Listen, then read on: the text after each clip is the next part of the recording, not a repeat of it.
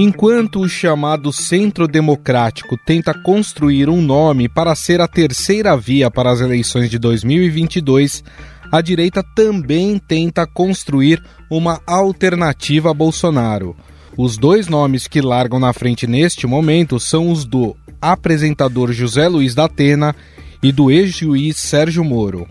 Aliás, o comunicador já havia se filiado ao PSL, antigo partido de Bolsonaro, e admitiu recentemente que é pré-candidato ao cargo mais alto do Executivo Nacional. Estou sendo muito bem avaliado na pesquisa para Senado e governo. Mas hoje, nesse momento, como o partido decidiu, Bivar decidiu, a executiva do partido decidiu, eu sou pré-candidato à presidência da República hoje. É, eu também não sou um cara burro. Se eu estiver perdendo de, de 10 a 0 ou 7 a 1, que nem o Brasil da Alemanha, não dá para empatar. Se passar de dois dígitos em avaliação de pesquisa científica e tal, eu vou pro pau com os caras e não tenho medo de nenhum deles.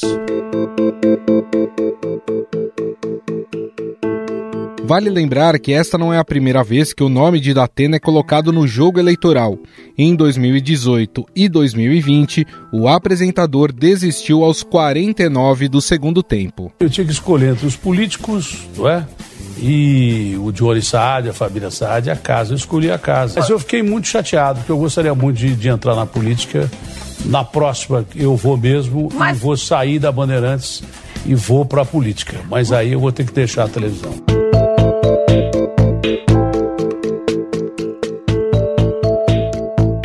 Para se mostrar como uma alternativa a Bolsonaro, Datena tem inclusive dado declarações polêmicas, como a que afirmou que teve uma relação mais próxima com Lula do que com o atual presidente. No entanto, ele próprio admite que estaria mais interessado em um cargo para o Senado da República do que para o Executivo Nacional. E essa preferência do apresentador se justifica pelas pesquisas de opinião que foram divulgadas recentemente. Na última pesquisa feita para o Senado aqui em São Paulo pelo IPESP, entre os dias 28 de junho e 1 de julho, Datena aparece em primeiro, com 23% dos votos, quase empatado na margem de erro com Márcio França, que tem 16% das intenções de voto. Já quando se olha o cenário para presidente da República, Datena aparece apenas com 4% das intenções de voto, bem atrás de Lula e Bolsonaro, segundo pesquisa XP e PESP. Quem conversou com o apresentador e nos conta mais sobre as intenções dele nas eleições de 2022 é o repórter do Estadão Pedro Venceslau. Tudo bem, Pedro? Tudo bem, Gustavo? Tudo certo.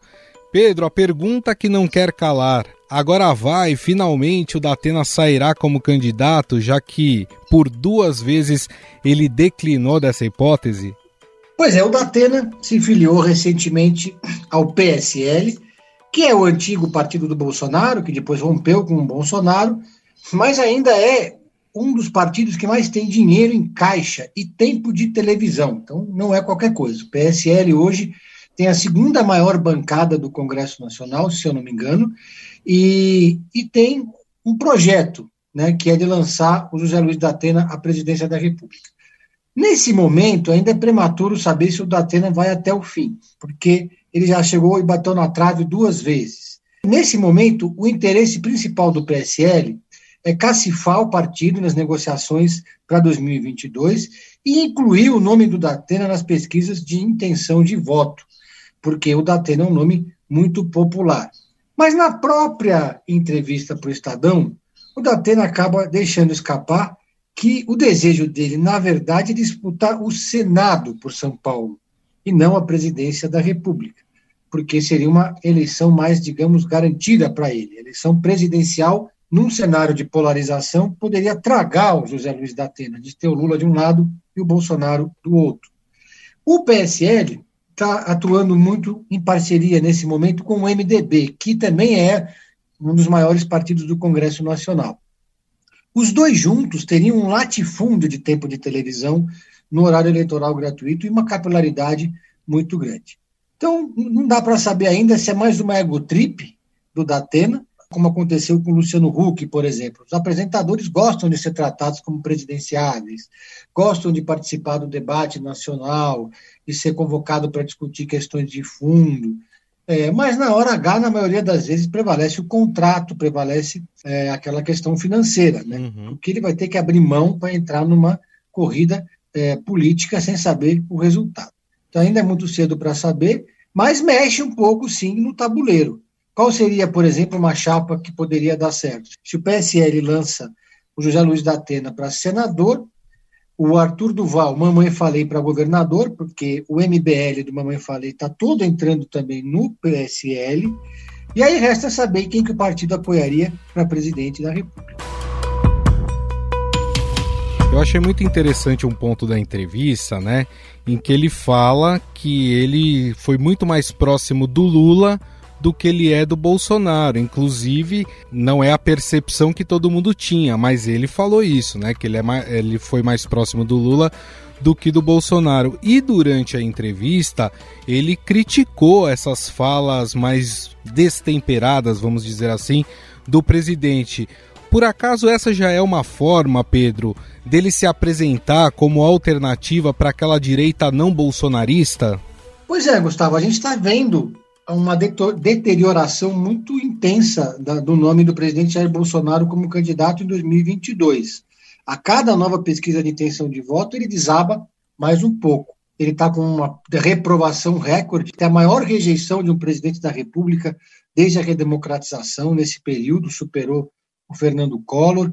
É, nas pesquisas de intenção de voto, está derretendo e o Lula crescendo, vai se consolidando uma polarização, então, politicamente falando, parece uma fala, digamos, meio estratégica. Acho que ninguém nesse momento que tem um projeto eleitoral, um projeto de poder, está é, tá se associando plenamente ao presidente Jair Bolsonaro. Ele vai, ele vai, reduzindo cada vez mais o seu campo de atuação.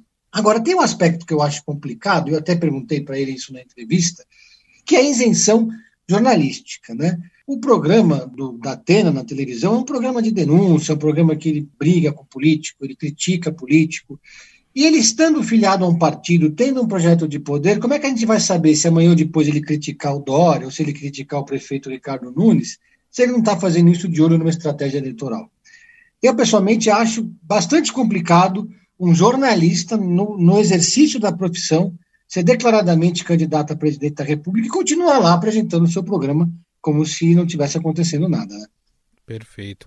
Pedro, para a gente fechar, qual foi a intenção, na verdade, do José Luiz da Atena ao se filiar ao PSL? Você comentou isso na primeira resposta e você até falou na segunda que o MBL em peso está indo para o PSL. O que, que ele quer? O que do partido? Ele quer ser o dono do partido ou não? Ele só quer uma legenda para se instalar? Ele quer uma legenda para se instalar, uma legenda que teoricamente pacificado em torno do nome dele, ele não vai ter que disputar essa vaga de candidato a senador ou a presidente com ninguém. É, ele também deixou claro para essa legenda que ele não vai colocar um tostão do bolso dele, ou seja, ele vai, se ele for candidato, vai querer usar sim o dinheiro do fundo eleitoral, o que coloca ele em rota de colisão com o pessoal do MBL, que o pessoal do MBL é radicalmente contra o uso de dinheiro do fundo eleitoral. O próprio Mamãe Falei já disse que não vai usar nenhum tostão. É, e é um partido que tem estrutura, uma estrutura é, para lançá-lo candidato a presidente. O, o, PSL tem prometido, a direção do PSL, que vai fazer uma faxina até as eleições. Por que uma faxina? Porque o PSL ainda é um partido que tem muitos bolsonaristas filiados nele. Você tem lá a Carla Zambelli, você tem o príncipe Orleans de Bragança, Luiz Felipe de Orleans de Bragança, entre outros. Então, a ideia é, do pessoal que está entrando agora, não do Datena, mas do MBL principalmente, é ou expulsar esses bolsonaristas ou esperar que eles saiam na janela de transferência partidária no começo do ano que vem. Porque essa possibilidade do Bolsonaro voltar para o PSL e ser candidato pela legenda, que chegou a ser ventilada, já está completamente descartada. Então, o PSL é um partido hoje que tem uma boa estrutura. Então, é um partido que dá uma certa segurança para quem quer concorrer em 2022. Perfeito. Bom, este Pedro Venceslau, repórter de política do Estadão. Pedro, queria te agradecer mais uma vez. Muito obrigado, viu? É um prazer. Um abraço a todos.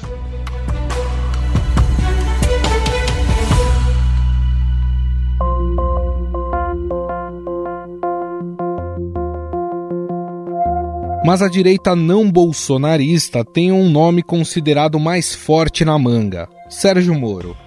Desaparecido da vida pública, morando nos Estados Unidos e alvo constante dos apoiadores do presidente, o ex-juiz não descartou 100% sua candidatura à presidência da República em 2022. Vejo também nós estamos no meio de uma pandemia, então não tenho sequer cabeça para pensar em perspectivas eleitorais, não passa no momento pela minha mente isso. O que eu quero é continuar participando de alguma forma do debate público. Eu acho que tenho condições de, de contribuir. Um grupo de empresários, parlamentares e admiradores da Lava Jato tenta convencer Moro a ingressar na política. Em uma reunião recente com dirigentes do Podemos, o ex-juiz foi indagado sobre o assunto e, diferentemente de outras ocasiões, pediu um tempo para avaliá-la e se comprometeu a dar uma resposta em outubro. Os senadores do Podemos são entusiastas de Moro. O partido tem a terceira maior bancada do Senado, sob a liderança de Álvaro Dias. O ex-juiz Moro não é um político, mas ele já conhece a perversidade dessa selva da política. Então é evidente que ele tem que ter uma, uma decisão que leve em conta o seu futuro. Cabe a ele decidir. Obviamente, eu creio que seria uma valorização da política a presença dele. Seria um forte candidato, sem dúvida. Podemos estar aberto, essa conversa já, já fizemos entre nós, Obviamente, se ele desejar se filiar ao Podemos, será muito bem recebido. Apesar do entusiasmo de seus apoiadores, a construção da candidatura de Moro não é tão simples. Depois que o Supremo Tribunal Federal anulou as decisões que condenaram o ex-presidente Lula e consideraram o ex-juiz parcial, houve uma perda de capital político e desgaste de imagem. O ex-juiz Sérgio Moro foi declarado suspeito pela segunda turma no Supremo Tribunal Federal e agora também pelo plenário do Supremo Tribunal Federal. Além disso, sua passagem com troca de acusações pelo governo Bolsonaro também contribuiu para enfraquecer seu nome como opção na construção de uma via à direita. Quem estava do meu lado? Esse IN 131 é da Polícia Federal, mas por determinação do Moro. Instrução normativa, ignorou decretos meu e ignorou a lei, para dificultar a posse e pó de arma de fogo para as pessoas de bem. Por isso que naquela reunião secreta o Moro, de forma covarde, ficou calado, tá certo? Traíra. Na última pesquisa XP e PESP, Moro aparece em terceiro lugar nas intenções de voto, com 7%, atrás de Lula e Bolsonaro. Em um eventual segundo turno com Bolsonaro, eles estariam empatados com 32% das intenções de voto. Para analisar essa questão envolvendo o ex-juiz Sérgio Moro, convidamos o repórter especial do Estadão e colunista da Rádio Eldorado, Marcelo de Moraes. Tudo bem, Marcelo? Salve, Gustavo, tudo bem com você? Tudo bem com todo mundo? Tudo bem, tudo certo. Bom, Marcelo, a gente sabe que há neste momento uma busca incansável por um nome de peso para construir aí a chamada terceira via para 2022 que não seja nem Lula e nem Bolsonaro. Por enquanto, né, alguns nomes apresentados aí são mais de centro, centro-esquerda, mas agora a gente vê um movimento também por parte de partidos de centro-direita e empresários que começam a trabalhar alguns nomes. Um deles, o do ex-juiz Sérgio Moro. Dá pra gente dizer que nesse momento a direita, a direita não bolsonarista também quer uma alternativa para o atual presidente do bem? Olha, Gustavo, eu acho que tem um movimento importante que está acontecendo que a gente tem que colocar dentro dessa, do contexto dessa discussão, que é o enfraquecimento político do presidente Jair Bolsonaro. Ele tem derretido o prestígio dele, ele está perdendo capital político por conta da crise provocada pela pandemia do coronavírus, por conta das investigações da CPI do Covid, que está trazendo revelações sobre irregularidades nas negociações da compra de vacinas, e a CPI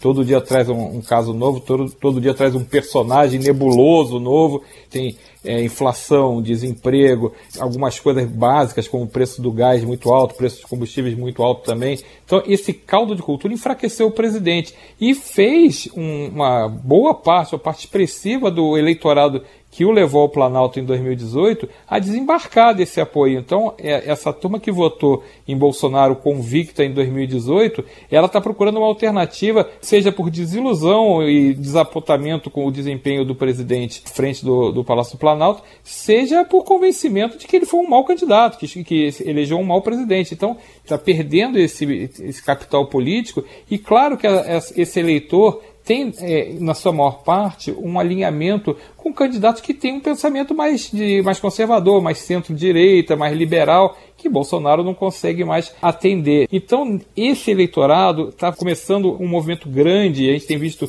isso muito nas redes sociais, mas tem um movimento de reunir empresários, políticos, partidos, tentando convencer, por exemplo, o ex-ministro da Justiça, Sérgio Moro, a ser o candidato, a topar se candidatar. Claro que a gente tem um terreno muito grande até 2022. Vamos lembrar que a gente está em julho de 2021 e eleição em outubro de 2022. É, se tem um, um, um espaço para um candidato que não seja nem com o perfil do Lula, nem com os problemas e o desgaste que Lula traz por conta do, da época que foi presidente, por conta das investigações do mensalão, do petrolão, se esse eleitor também não quer votar de novo no presidente Jair Bolsonaro, tem uma, um espaço aí no meio para um candidato aparecer. E esse candidato não apareceu até agora, Gustavo. Isso, acho que isso é importante a gente lembrar que essa é, construção da terceira via ela é muito falada, mas ela não, não tem ainda a, é, transformado isso num candidato. Algumas tentativas aparecem, mas até agora esse nome não se consolidou. Sérgio Moro com esse apoio que tem recebido desse grupo, dessa turma da, é, de, de empresários, de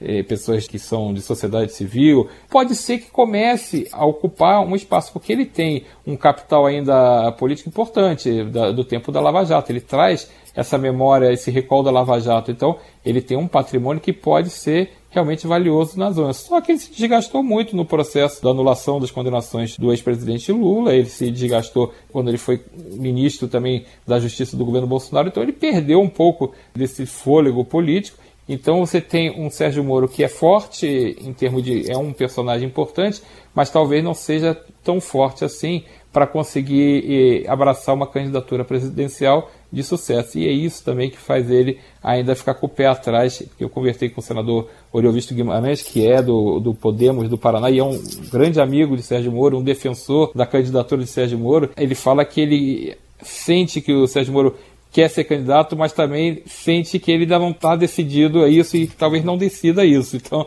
tem essa balança, porque é uma situação difícil. Mas tem um espaço político para ser ocupado por alguém. Sérgio Moro esteve no Brasil esses dias, estava aqui, está voltando para os Estados Unidos, está morando em Washington.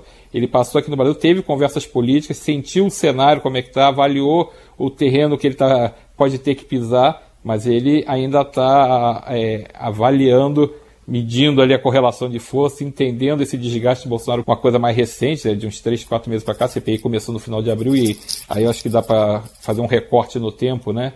Nesse sentido, depois que a CPI começou, esse, esse derretimento político Bolsonaro se acelerou. Então, é uma novidade e Sérgio Moro veio sentir de perto, veio ver em loco como é que está isso, né, Gustavo?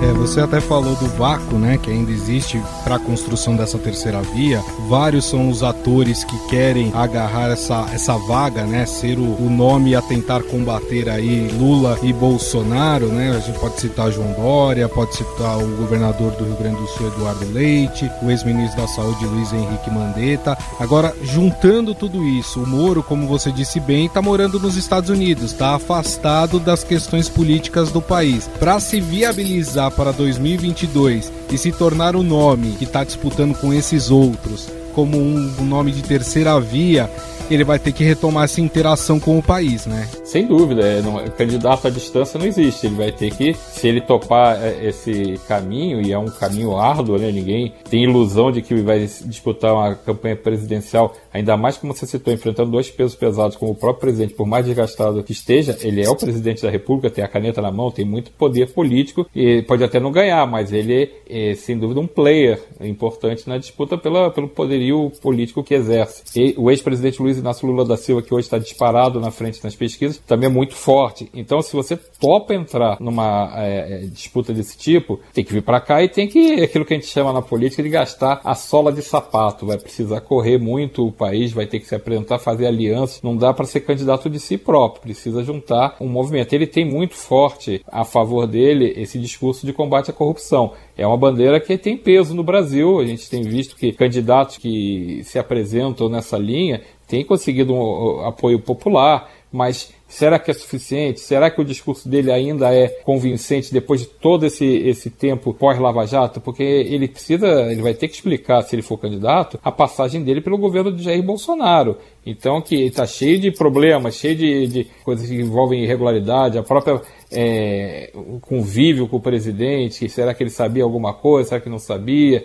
Então, é, o próprio processo também, em relação ao julgamento de Lula, ele é muito criticado e muito questionado. Ele foi considerado é, parcial no julgamento pelo Supremo Tribunal Federal. É um, uma decisão de peso. Então, será que Sérgio Moro vai ter a vontade e a disposição política para matar no peito todas essas flechadas que vão vir na direção dele? Porque os adversários não estão ali para aliviar, estão ali para justamente expor as dúvidas e, a, e as contradições que o, o ex-ministro tem. Então, ele não é um político profissional, ele pode até fazer política eventualmente, mas ele não é, ele nunca foi candidato a deputado, nunca disputou eleição nenhuma, nunca exerceu é, cargo é, eletivo, então ele, ele, é um meio outsider nessa, nessa história, embora tenha sido ministro e tenha sido um ex-juiz com muito, tenha sido um juiz com muito peso na questão da Lava Jato. Acho que é um, é um desafio muito grande. Mas você falou desses nomes, Gustavo. É, tem mais uma costura, que também é uma costura recente, que é importante a gente ficar de olho também, ficar atento que é em torno da, de uma candidatura do presidente do Senado, Rodrigo Pacheco.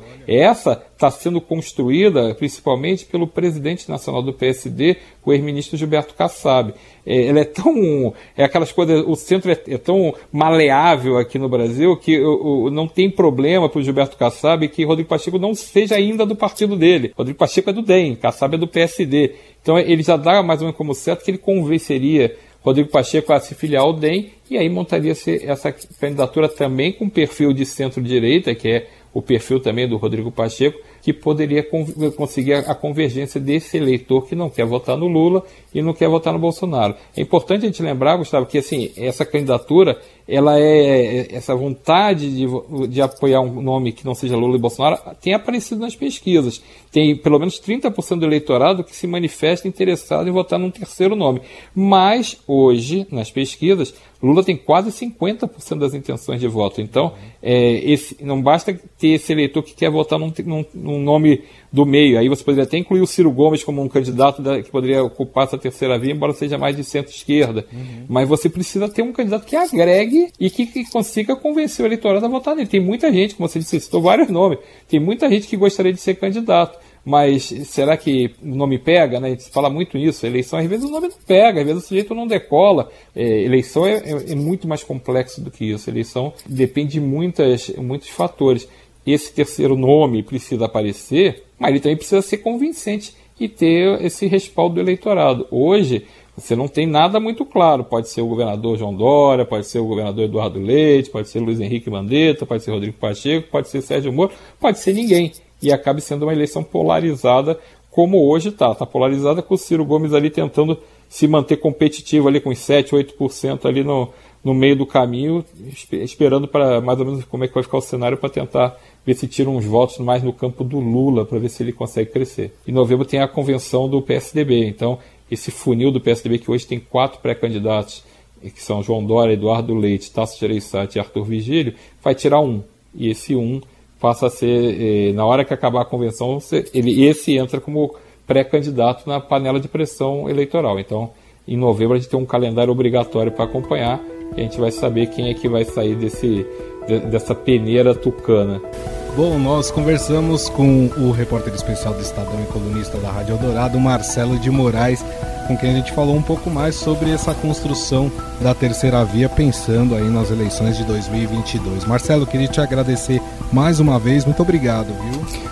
Eu que agradeço, Gustavo, um abraço para todo mundo. Estadão Notícias. O Estadão Notícias desta segunda-feira vai ficando por aqui. Contou com a apresentação minha, Gustavo Lopes. A produção é de Jefferson Perleberg, Gabriela Forte e Caio Possati. A montagem é de Moacir Biasi. O editor do núcleo de áudio do Estadão é Emanuel Bonfim. O diretor de jornalismo do Grupo Estado é João Fábio Caminoto. Mande seu comentário e sugestão para o e-mail podcast@estadão.com. E agora você acompanha mais um Drops do projeto Vozes Negras, comandado pela cantora e apresentadora Paula Lima. Doritos oferece Vozes Negras. Drops Vozes Negras. Dando sequência ao nosso projeto Vozes Negras, parceria entre Sony Music e Eldorado, nesta semana eu converso com o produtor, compositor e cantor Pretinho da Serrinha. Hoje ele fala sobre a sua trajetória e a pluralidade de seu trabalho. Eu fiz um samba no meu primeiro disco, é, e tem um refrão que diz: Meu samba é resistente a osso duro de roer, meu samba é alegria que me encanta e faz sonhar. Se não fosse samba, eu não teria o que fazer. Samba que me leva para tudo quanto é lugar. Eu resumi a minha história nesse samba, assim, um pouco, nesse refrão, porque é, de onde eu vim, assim, a perspectiva de vida nossa ali é tipo, não, não chega a ser zero, porque tem a nossa força de vontade, tem o nosso talento, tem a nossa, nossa índole também, né? Uhum. Nosso caráter. Mas é quase zero, sabe? É, você tem poucas oportunidades ali. E, e eu fui, tudo que eu, que eu consegui, tudo que eu fiz, as amizades que eu fiz, os lugares que eu andei, sem o samba não seria possível. É assim, é, é abrindo, sabe, Paulo? É, é, é, cada vez mais é você expandindo, expandindo, não ficar tentando guardar só pra gente, travar ali, porque a cultura assim, desse, desse jeito, ela morre, sabe? A cultura é, é, é livre, a cultura é livre, ela tem que estar tá por aí, em qualquer lugar que ela quiser. Você ouviu Drops Vozes Negras. Realização Sony Music e Rádio Eldorado.